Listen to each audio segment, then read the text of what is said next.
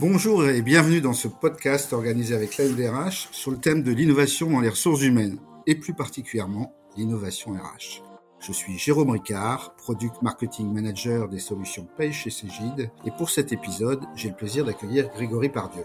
Grégory, est-ce que je peux vous laisser vous présenter et présenter votre entreprise? Avec plaisir. Je, suis Grégory Pardieu, je suis le DRH d'Acuo. Acuo, c'est un producteur indépendant d'énergie, mais d'énergie renouvelable. C'est un groupe qui a été créé il y a une quinzaine d'années avec la conviction profonde qu'on peut créer de l'énergie sans détruire la planète, c'est-à-dire créer de l'énergie avec du soleil, du vent.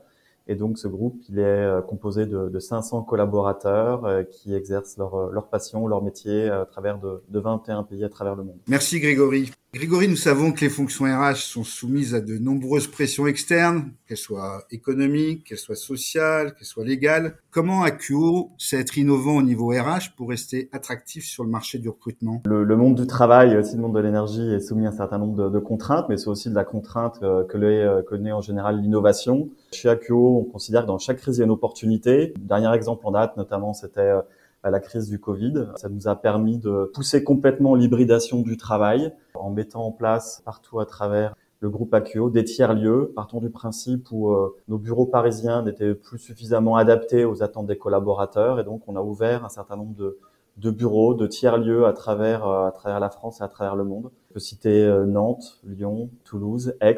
voilà, pour nous, les, contraintes sont de belles sources d'opportunités et d'entrepreneuriat. C'est aussi le rôle du DRH de faire en sorte qu'on on accepte le temps des contraintes, qui est le temps du business généralement, mais qui sont aussi parfois euh, décorrélés du, temps social, du temps des aspirations des collaborateurs. Donc euh, le DRH est une sorte de maître du temps pour faire en sorte que ces euh, deux temps, ces deux attentes temporelles se rencontrent. Nous sommes tous confrontés aujourd'hui à des hybridations de plus en plus différentes d'ailleurs, parce que chaque entreprise a, suivi au début son chemin et puis aujourd'hui elle récupère sur le marché des gens qui ont vécu des hybridations différentes. Mais cette notion de tiers-lieu est une initiative très prometteuse dans un marché où chaque candidat est devenu un client potentiel des RH. Et, d'ailleurs, une fois que candidat arrive chez vous et, dans le cadre du onboarding, euh, chez Acuo où l'âge moyen est très jeune, je crois, comment se déroulent les modalités pédagogiques et comment elles se sont adaptées Oui, effectivement, euh, Akio, c'est une entreprise jeune qui est composée de, de jeunes collaborateurs passionnés. La moyenne d'âge est euh, de 33 ans, 33-34 ans. On considère que euh, le, le onboarding fait voilà est une partie complètement intégrante de, de l'évolution de carrière de nos collaborateurs. Naturellement, on est passé d'un onboarding complètement digitalisé pendant la période Covid, un onboarding qui alterne à la fois les, les, les bulles d'apprentissage digitalisées à une expérience beaucoup plus présentielle et pour répondre à, à, votre point sur euh, sur la partie formation, on considère que euh, la formation c'est plus uniquement euh, une grande salle d'école où on a une douzaine d'élèves qui écoutent patiemment pendant huit heures un formateur qui explique des, des concepts pour le théorique. On considère que l'apprentissage c'est quelque chose qui est beaucoup plus qui alterne beaucoup plus les phases de théorie, des petites bulles d'apprentissage d'une demi-heure, 45 minutes, à des phases d'apprentissage beaucoup plus opérationnelles. Et je donne souvent cet exemple. Euh, pour moi, la formation, ça se résume à si demain, Jérôme, je vous donne un, livre sur le marathon, est-ce que dimanche prochain, vous venez le courir avec moi?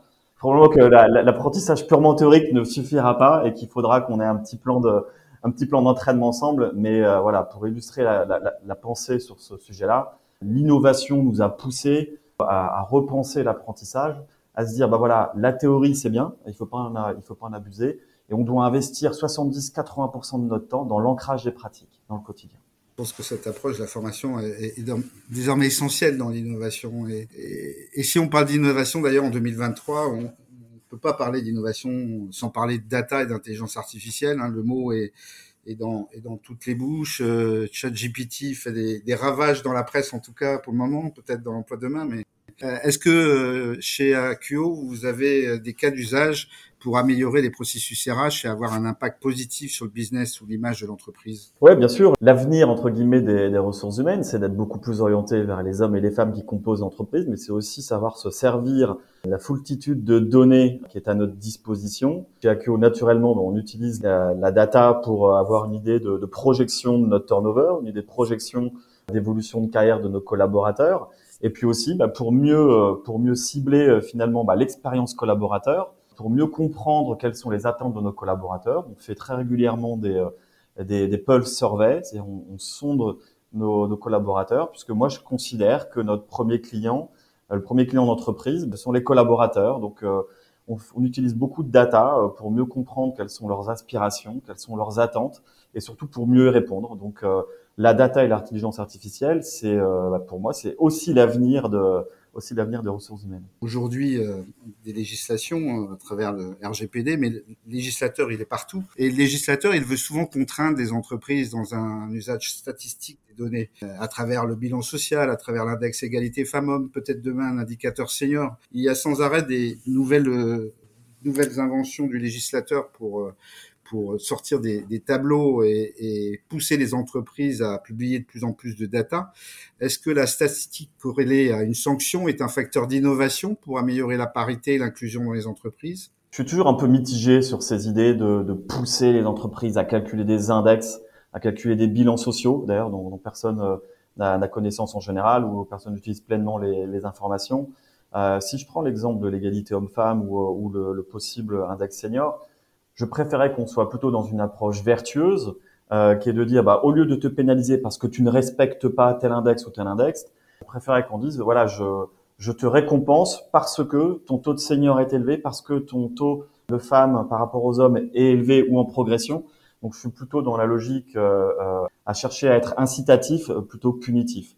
Voilà. Donc, bien souvent, ces index, euh, j'aurais plutôt tendance à les mettre à l'index et me dire, voilà, poussons les entreprises dans des logiques beaucoup plus vertueuses que dans la logique punitive, ce qu'on trouve bien généralement euh, derrière la mise à l'index que nous pousse le législateur. Merci Grégory pour ce regard vertueux. Pour, pour conclure, Grégory, est-ce que vous pouvez partager euh, avec nos auditeurs votre mot de la fin sur l'innovation RH sur l'innovation RH, elle est, euh, elle est, elle est infinie, elle est infinie, et je pense que nous, en tant que DRH, on, doit être capable chaque matin de décloisonner le champ des possibles, chaque matin de se dire, bah voilà, on a des convictions profondes, puisque si les RH n'ont pas de convictions profondes et n'ont pas la volonté euh, de pousser les murs, de casser les silos, rien ne se passera. Donc, on peut se féliciter de l'opposition euh, qui nous est proposée chaque jour. On peut se féliciter de des nouvelles attentes des collaborateurs, puisque ça nous pousse chaque jour nous DRH, à vivre nos convictions et à pousser l'entreprise à aller encore plus loin. Donc, euh, dans chaque crise, il y a une belle opportunité et en tant que DRH, on doit y croire. Quel beau mot de la fin. Eh bien, nous arrivons au terme de cet épisode. En synthèse, nous pouvons retenir de cet échange, en premier, que l'innovation RH est indissociable de l'activité business de l'entreprise. Ensuite, que le DRH joue un rôle crucial dans la gestion du rythme de cette innovation. Un grand merci, Grégory, pour ce partage. Nous étions ravis de vous avoir avec nous pendant cette dizaine de minutes. Pour les auditeurs qui veulent en savoir plus sur les solutions RH de Cégide, vous pouvez venir nous retrouver sur cégide.com. Merci à tous d'avoir suivi ce podcast et à bientôt.